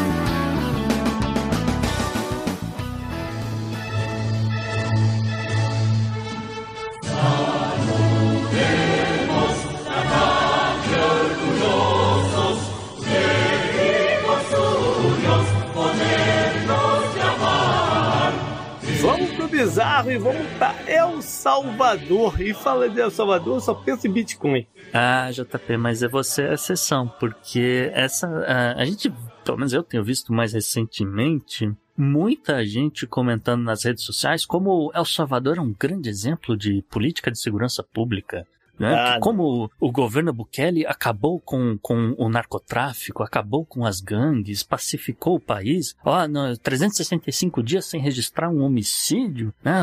muita gente falando esse tipo de coisa, tal, tal. Ninguém falando do que está acontecendo do lado dos direitos humanos e ju- direitos jurídicos mesmo, tá? Mas eu, eu chego ali mais para frente, tá? De qualquer forma, essa, essa ladainha está sendo repetida né, não só no Brasil, mas em toda a América Latina. E a gente tem aqui um caso de uma galera da Colômbia, JP, né? Que escutou esse negócio, uma galera do interior da Colômbia. E comprou, né? Comprou a ideia e falou, nossa, né, El Salvador conseguiu aí uma estabilidade, tem perspectiva de crescimento econômico, eu vou tentar a sorte lá, por que não?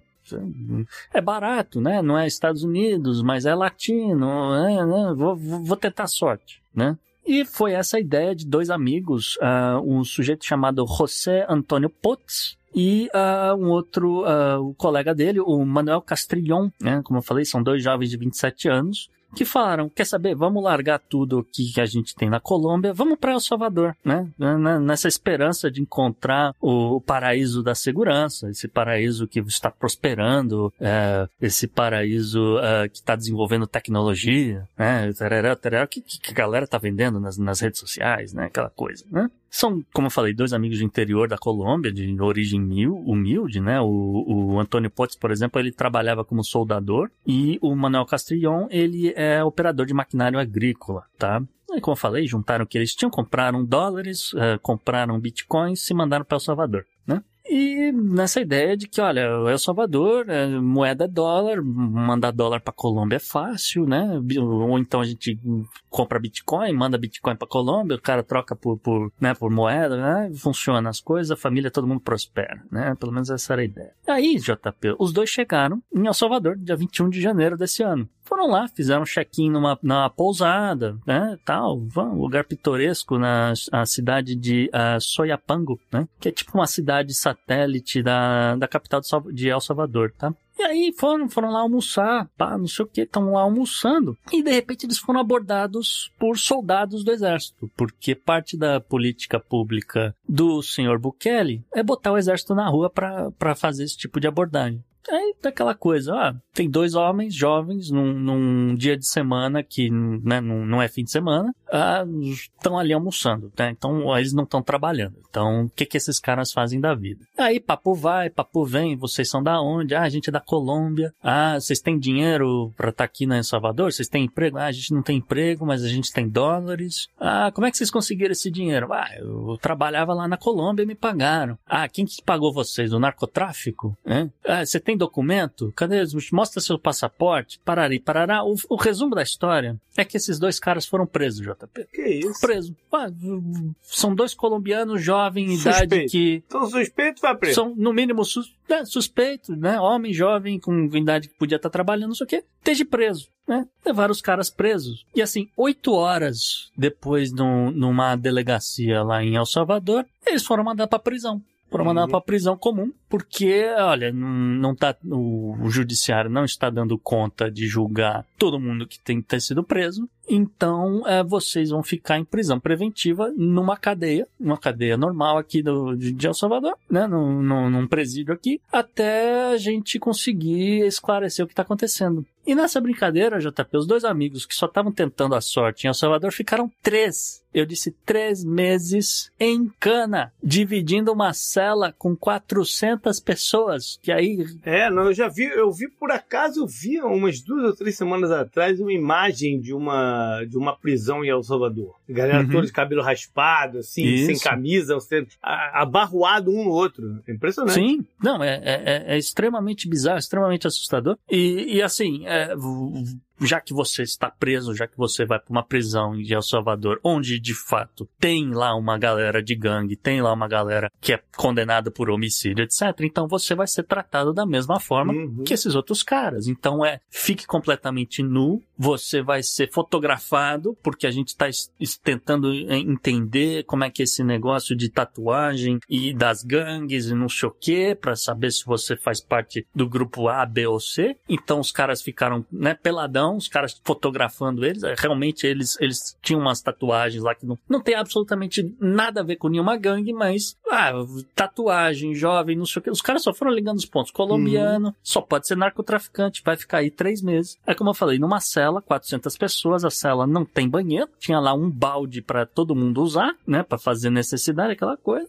e sem ter contato com a embaixada da Colômbia, você tem contato com absolutamente nada. E três meses depois se apresentaram pro juiz, conseguiram explicar o caso deles, etc. E o juiz falou: Cara, vocês não deviam estar presos, muito desculpa, etc. O que, que vocês querem fazer? Quer voltar pra Colômbia? Então tá bom, tá? Vamos ajudar vocês a voltar pra Colômbia. Enfim, voltaram agora no começo de maio, tá? Só pra encerrar esse bizarro, eu queria mencionar aqui a, a Human Rights Watch, que tem acompanhado de perto o que está acontecendo em El Salvador, né? O, o que, que o governo Bukele tem feito. E eles têm uma lista com centenas de milhares de violações de direitos humanos, JP. E segundo a, a Human Rights Watch, né, essas violações de, de direitos humanos por parte do governo Bukele fariam a Gestapo corar. É, eu- eu- por tudo que a gente já trouxe aqui do Bukele né, e de El Salvador, eu não duvido nada que ela, ela, ela não esteja exagerando. Uhum. E, enfim, a própria Human Rights Watch, ela, ela recomenda para as pessoas, fala, olha, se você for homem, se você for jovem, não venha para El Salvador para procurar um emprego, para trabalhar, para turismo, para nada, porque eles estão prendendo só por você ser homem jovem. Ponto. Enfim, fica aí o registro. The next.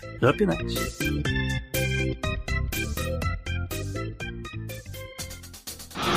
Pela união dos seus poderes, eu sou o Capitão Planeta!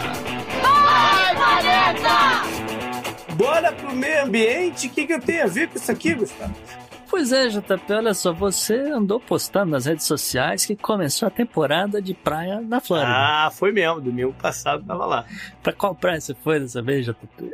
Ah, duvida foi aqui pra aqui perto, aqui fui pra Cabo Canaveral mesmo. Ah, tá. E, e eu vi pela imagem que tinha um pouco de sargaço na areia, Tinha né? bastante sargaço. Bastante sargaço na areia. No- na, na água também. Né? Na água Na e na água areia. também, né? É, tinha bastante. Ali naquela região costuma ter, mas não tanto quanto tinha nesse, nesse domingo. Pois é, JP, esse é o assunto dessa coluna, o sargaço, Uhum. tá? O sargaço está sendo aí um visitante indesejado de praias da Flórida e de praticamente qualquer lugar no Caribe nesse exato momento, né? Uhum. As- os cientistas notaram, inclusive, que dá para ver do espaço enormes tapetes flutuando. E são tapetes, ah, entre aspas, porque na verdade isso é, é sargaço, né? São Sim. essas algas marrons que estão aí ah, por todo o canto no, no Caribe, tá? Praticamente todos os anos, desde 2011, né, o, o sargaço tem aparecido, né, acumulando aí na- nas praias da, da- no Caribe, no Golfo do México, na Flórida. É em vo- maior volume a cada ano e começando Uhum. mais cedo a cada ano. Isso. Tem essa também. Não é só o volume. É, é, é o quão mais cedo acontece. Por exemplo, é, o lugar mais afetado de todos é Cancún. Cancún, que tem uma rede hoteleira, tem toda uma estrutura turística que está sob risco. E porque você não consegue ir na praia. O auge era final de junho, entre final de junho e meio de, de agosto, no verão. Sim, são os meses mais quentes. Uhum. Final de abril esse ano já não estava dando para ir. É, é é justamente isso que, o- que os, os cientistas observam, né? É- é- geralmente você olha esse troço se acumulando nas praias ali em junho, julho, agosto e tal. São os meses mais quentes, são meses que tá rolando muito mais fotossíntese, essa coisa toda. E é um problema, é um problema pro turismo, porque como você falou, esse troço vai acumulando na praia, ele apodrece, né? O cheiro, o cheiro incomoda. Hoje, eu- olha, eu, eu, eu vendo, vendo é, pacotes em, em Cancún Uhum. contra o meu business, eu vou te dizer, não vá pra lá. Não, não vá. Você vai jogar seu dinheiro fora. Porque ninguém vai pra esses negócios pra ficar na piscina do hotel, pô. Tu quer ir pra praia. Quer? quer você quer aproveitar o, o, o todo, toda a condição de natureza que tem por ali. Não vá. Uhum. Sim, sim, porque é, o cheiro é um problema, a dificuldade para andar, porque isso é uma, é, às vezes tá- é difícil, assim, falando assim em áudio, ilustrar esse negócio para as pessoas, mas é, O que que é isso? É, é. é, é- mas é literalmente, imagina uma praia inteira coberta de, de alga, é literalmente Uhum. isso. Você vai andando, vai pisando naquele troço esquisito, pode ter bicho ali no meio, você não sabe, e tem mesmo uns, uns caranguejos, uns ciris, umas coisas assim, que usam essas, essa cobertura para se reproduzir e tal, então realmente pode ter bicho, né? E, e você tá lá andando no- nesse negócio num- numa praia que, né, surpreende, né? Enfim, é, é um problema para turista, é um problema para indústria pesqueira, é, exige uma limpeza constante e cara para a maioria das, das municipalidades, né? Uhum. Segundo os os cientistas que monitoram a formação do sargaço no Oceano Atlântico, 2023 deve bater o recorde aí de, de floração, tá, dessas algas, o recorde histórico. E é um problema para destinos de férias, né? Uhum. A gente tá entrando aí no, no verão americano, né? Então, é, Miami, Fort Lauderdale, toda essa área do sul da Flórida, Florida Keys, é, que tem que limpar esse troço. Tá sofrendo, né? Tem que limpar isso. Então, só em 2022 o, o, o- a municipalidade né, de Miami-Dade gastou aí quase 6 milhões de dólares, né? Só, só ali, a, a orla ali de Miami, para limpar Uhum. quatro praias. Não era nem para limpar tudo, é para limpar quatro praias que são mais usadas, são mais populares e tal. E só para resumir um pouco essa história, né? Essa presença do sargaço, ele não é novidade, né? Como, como o JP falou, ah, isso aí tá acontecendo todos os anos, cada vez mais. E segundo os biólogos marinhos, é um novo normal, tá? É um novo normal que isso esteja acontecendo, que isso continue acontecendo. E o motivo disso, eles falam? Então, eles estão tentando descobrir, estão tentando entender o que está acontecendo, JP. Tem várias hipóteses, mas tem uma que eu quero destacar. Aham. Tem uma que eu quero destacar, porque foi uma, uma coisa que eles observaram em 2011, colhendo a amostra de água do rio Mississippi. Né? Porque às vezes as pessoas não têm muita noção, mas o, o rio Mississippi é um rio que corre né, do, do, do norte para o sul. Ele sai lá de Minnesota, né, Uhum. lá do, do- quase no Canadá, e vai cortar os Estados Unidos ao meio e vai desaguar no Golfo. Então a galera vai e colhe a amostra desse negócio. O que, que acontece? Que todo lugar por onde o Mississippi passa é cinturão agrícola dos Estados Unidos. Uhum. né? Então pode mudar a commodity, mas no final das contas, fertilizantes, os, os produtos químicos que eles estão jogando na- nas, nas fazendas, etc., eventualmente vai encontrar uma parte, vai acabar né, encontrando aí o Mississippi e vai parar no Golfo. E alguém levantou a hipótese de que, olha, tem um pouco mais de fertilizante indo para o mar. Será que isso encontra as algas, né? Uma boa linha de pensamento. Uma boa linha de pensamento, né? Então a galera começou a, a- a monitorar, começou a, a- a colher diversas amostras de alga desde 2005, né? E, e- e começou a, a procurar por sinais que poderiam indicar algum produto agrícola específico, né? Etc Uhum. Eles calcularam níveis crescentes, né? Todos os anos aumentava o nível de nitrogênio e fosfato, que são dois né, componentes importantes do, do NPK, né? Que é o, o fertilizante básico do qualquer lugar no mundo, né? Uhum.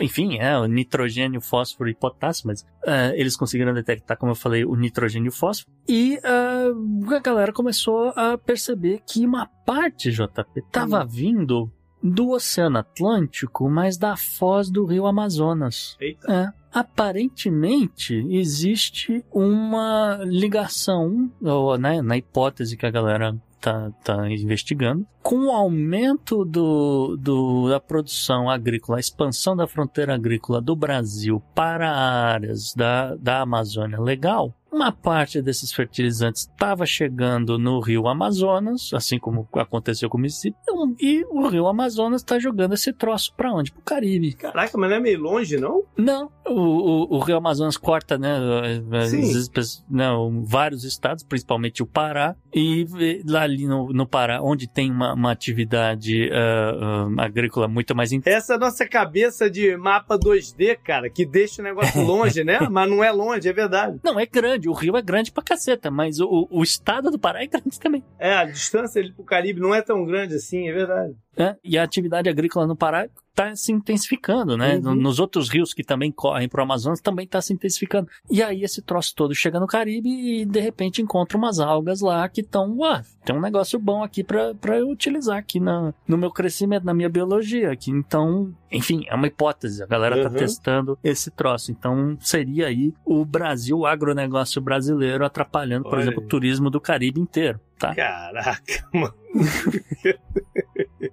Enfim, coisas para se pensar. É, só queria terminar dizendo que o sargaço ele é uma ameaça também para barreiras de corais, É. tá? É, porque barreiras de corais dependem de luz aí para se reproduzir, etc. Uhum. A luz acaba sendo bloqueada por uma massa de algas. Algumas pessoas na Flórida têm usado o sargaço para fazer um, algum tipo de cobertura vegetal, principalmente para árvores, esse tipo de coisa, porque realmente ajuda a reter a umidade do solo. Mas para isso é bom e é recomendado que você lave bastante para tirar o sal da- dessas algas, etc. O cheiro, não- infelizmente, não tem muito o que fazer com relação a isso. Não é recomendado você colocar essas algas em composteiras, né? Porque tem muita gente que tem ah, ah, ah, o hábito de, de ter né, uma, uma composteira, um troço para ter um adubo, né? Mais, mais natural, etc. Não é recomendado porque essas algas têm uma quantidade grande de metais pesados. O que, de novo, né? De novo, pode ser um indicador de, de pesticida, de agrotóxico, etc., que está caindo parar no, no mar, né? Então, é, é, os cientistas notaram a presença de muito cádmio e chumbo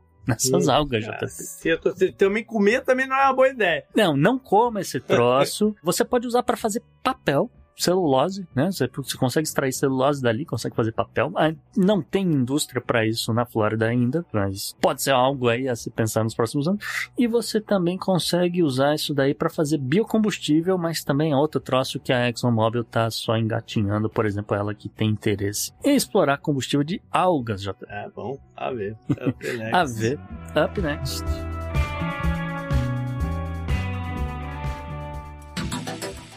Anote no seu calendário.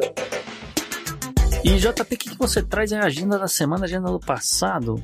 É, eu vou ficar é, na, na parte desse né, atual, vou ficar mais na, na área esportiva só. No dia 22 de maio, na segunda-feira, vai começar o Campeonato Mundial de Tênis de Mesa, famoso Ping Pong. Hum. Vai ser a, a edição acho que 57 do campeonato Hum. e dessa vez vai ser na África do Sul, em Durban. Ah, que diferente. É a segunda vez que vai, que vai ser na África. A primeira foi em 1939, no Egito. Olha isso. É só a segunda vez que vai para a África. E, é- e é engraçado que a- a- essa cidade né, ganhou a disputa com uma cidade alemã, Düsseldorf, para ser a, a sede. Ah, né? Que coisa tá. Mas enfim, espere aí muitas medalhas de ouro para os chineses, né? Que costumam deitar e rolar Tá no, no, no ping-pong Tá certo. dia 28 de maio. Aí eu vou pro outro domingo. Vai rolar uma corrida que é símbolo aqui nos Estados Unidos, que são as 500 milhas de Indianápolis. Né? Ah, Ela não tem mais o mesmo apelo do que tinha no passado, né? Sim. Mas é muito curioso quando vê o line-up de pilotos, que você vê vários dos sobrenomes que, pô, você via quando era moleque, vendo o Luciano do Vale narrar as corridas, Uhum. entendeu? Tá lá o Ray Hall, tá um... Tá um Família Answer continua? é, o Ansel, o Ansel eu não, me, eu não lembro de ter visto. Eu vi o Ray Hall, tem os Andretti, tem o Dali, tem, tem, tem, tem a galera que sempre. Eu acho que eles são donos né, da- dessa coisa hoje em dia, não são? Alguns são, alguns têm as É, próprias tinha um- equipes, né? Alguns têm as é. próprias equipes, Penske e tal, alguns têm as próprias equipes. E o, o campeão do ano passado foi um cara chamado Ericsson, que vai tentar defender o título. Uhum. E tem dois brasileiros na parada, né? Um que já ganhou quatro vezes, que é o Hélio Castro Neves. Eita, eterno, hein? O Homem-Aranha. é, ainda tá correndo. E o outro, que já ganhou acho que duas vezes, que é o Tony Canaan. Nossa, É. outro do- E, é- mas ele prometeu se aposentar depois da corrida desse ano. Essa é a última dele aí. Tá certo ele. Vamos lá então para a parte histórica. Eu começo com o dia 22 de maio do ano 337. Olha aí. Hum, A Foi, gente falou de Turquia, a gente falou de Turquia, falando do Império Romano e estamos falando do Imperador Constantino I. Porque nesse dia ele foi batizado cat- é, Ah. na, Igreja Católica, cristã, Uhum. né, melhor dizendo. E, e é o primeiro imperador a, a, a se converter né, ao cristianismo. Ele fez isso no leito de morte dele. Hum. Apesar de que to era notório, era sabedor que ele era um praticante do cristianismo antes. Só ele só não oficializava. entendeu? Então Uhum. ele abre aí o, o, o caminho né, para uma legitimação maior do, do cristianismo. Pular então, é, agora é uma história fantástica. Vamos pular para é, 23 de maio de 1618. Tá. Praga. Você sabe, Gustavo, o que significa a palavra defenestração? É quando você. Bom, é, tem, tem- eu sei que é, é- é expulsão. Normalmente na- na- no meio acadêmico é você tá expulsando da, da universidade. É, não, não, não, não. É uma expulsão. Mas não é, não é tão acadêmica assim, não. É o É, termo usado. do- É o, não, eu, eu não sabia. É o termo usado para você jogar alguém pela janela. Ah, vem daí? Ah, Vem daí. Nossa, faz sentido É. na Gazeta. Fenestra. É. É, é defenestrar e atirar alguém da janela.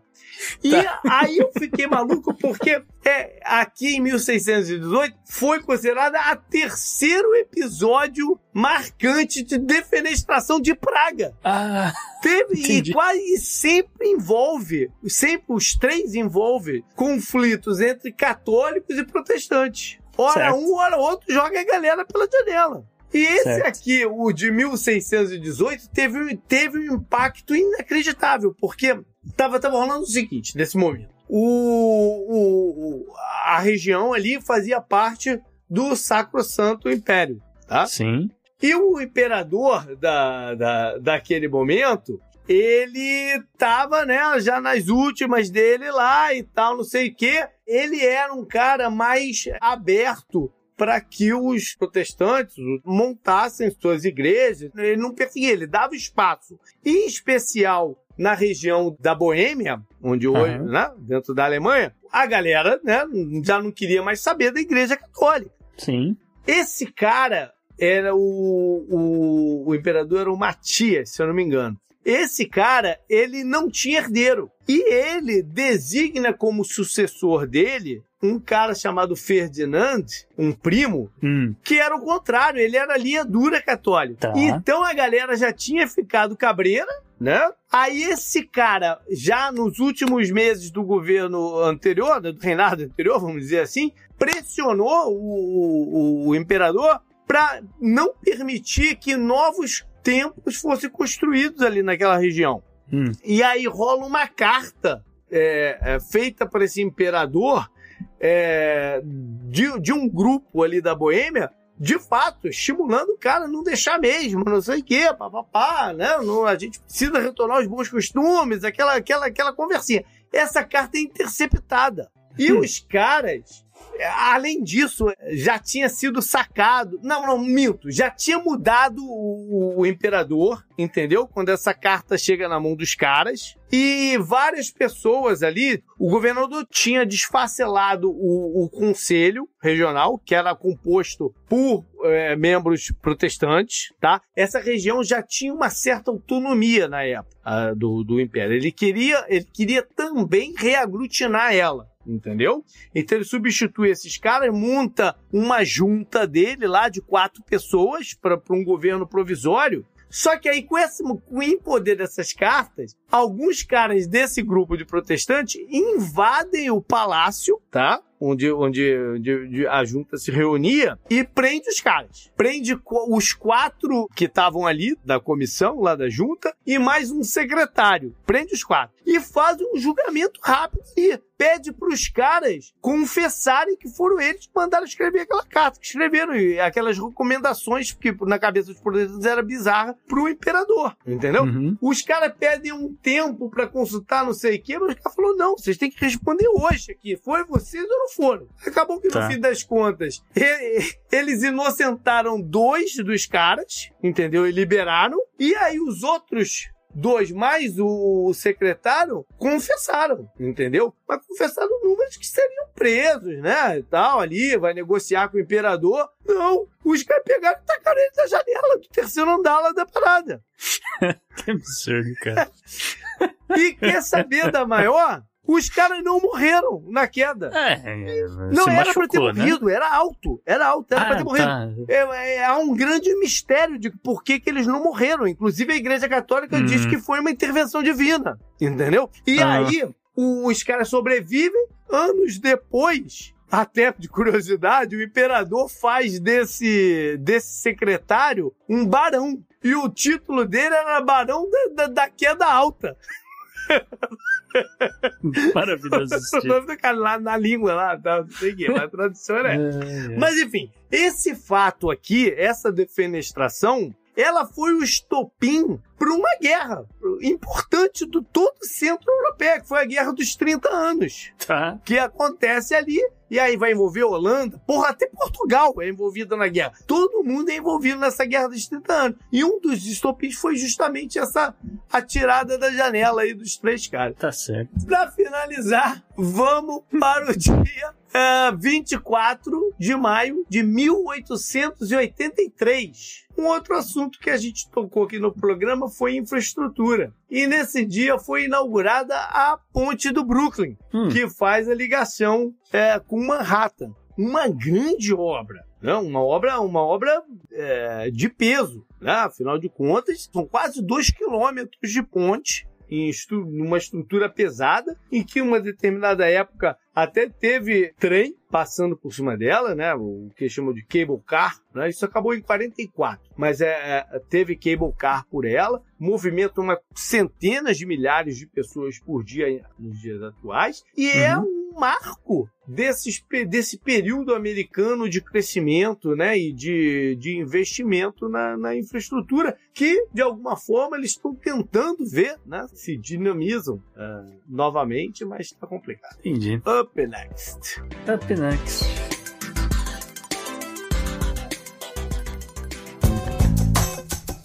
Esse eu recomendo pra você. E Heitor Loureiro, você é o convidado da semana e o convidado, como sempre, é quem dá aí a sua dica cultural. Então, o que, que você recomenda pra galera? Eu vi um filme esses dias, é dica antiga, anos 60, viu? Chamado Acatone, que é um filme do Pier Paolo Pasolini, né, um grande cineasta Uhum. italiano. É muito bom filme porque ele mostra um pouco a Itália da pós-segunda guerra. é, Hum. Então a, a miséria, a fome, a violência, a falta de perspectiva dos italianos, da juventude italiana pós-segunda guerra. É um filme historicamente muito interessante, né? Pensar na- nessa coisa da, da- de- depois do fascismo ficou o quê? né? E isso, isso para mim que sou professor de, de história e ensino médio, né? É uma coisa interessante porque muitas vezes nos livros a gente acha que acabou, né? O fascismo foi derrotado, o nazismo foi derrotado e agora, né? Não, não existe mais nenhum problema, a felicidade impera, né? Plano Hum. Marshall e o caramba. É, quando não é bem assim. Então esse filme É. Acatone, é o primeiro filme do Pasolini, eu acho muito interessante, recomendo. Pô, bacana. Massa. Galera, foi isso então. Mande pra gente suas sugestões, críticas, comentários, o que quiser. Por e-mail, o nosso é o contato arroba opodnex.com, mas também troca uma ideia nas redes sociais. Se quiser falar comigo direto no Twitter, é o JP underline Miguel, mas também tem o. Gustavo, no arroba Gu, underline Rebel. E o Podnext você segue no Twitter, no Instagram, no Blue Sky, só procurando por arroba o Podnext ou só Podnext você encontra a gente. E Heitor Loureiro, onde é que as pessoas te encontram? Tô lá no Twitter, enquanto o Elon Musk deixar, arroba Uhum. doutor Heitor, porque o meu forte é a rima. Doutor, escrito doutor ou DR? Não, doutor mesmo. Doutor, Doutor mesmo. Doutor advogado. Doutor mesmo. É isso aí. É. é isso aí. Vossa Excelência. É. Bom, obrigado pela participação de Vossa Excelência, então. E a gente se despede, JP. Um abraço É pra nóis. galera. Valeu.